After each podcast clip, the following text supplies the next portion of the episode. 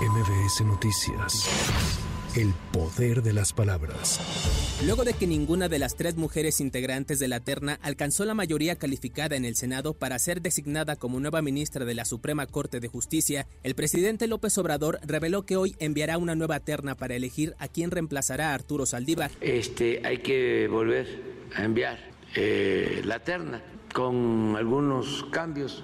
Pueden ir eh, hasta dos de los que ya se presentaron y cambia uno o puede pueden ir eh, puede ir uno y cambiar dos o pueden cambiar los tres este entonces creo que hoy mismo ya enviamos la nueva terna.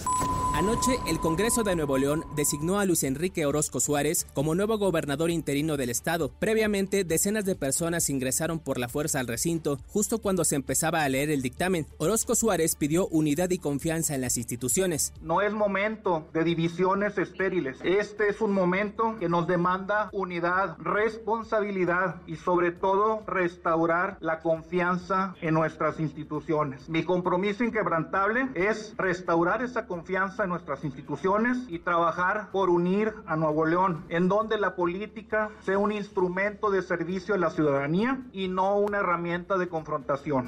Al respecto, el jefe del Ejecutivo Federal indicó que este conflicto entre partidos tiene tiempo de presentarse en Nuevo León e indicó que aún no se ha comunicado con Luis Enrique Orozco, designado como gobernador interino. Una confrontación que viene de tiempo atrás. Se han puesto de acuerdo ahí, del PRI y el PAN, para oponerse al gobernador Samuel García. Y ahora igual, por esto de el interino. ¿Ya se comunicó con usted el, gobernador interino? No, no, porque pues tengo que esperar, hay que esperar eh, que termina esto. No sé si se tenga que acudir también a instancias judiciales. Además, López Obrador indicó que sigue el operativo de búsqueda de 31 personas desaparecidas en Guerrero tras el paso del huracán Otis. Señaló que la Marina tiene un operativo con buzos en toda la bahía de las embarcaciones que se hundieron. Egipto y Qatar continúan con las negociaciones para seguir con la prórroga de la tregua y alto al fuego entre Hamas e Israel, mientras que se espera la liberación de al menos 10 rehenes en la franja de Gaza esta tarde. Israel reportó un atentado esta mañana en una parada de autobús en Jerusalén, donde tres personas fueron asesinadas, acto que se atribuyó el grupo yihadista de Hamas.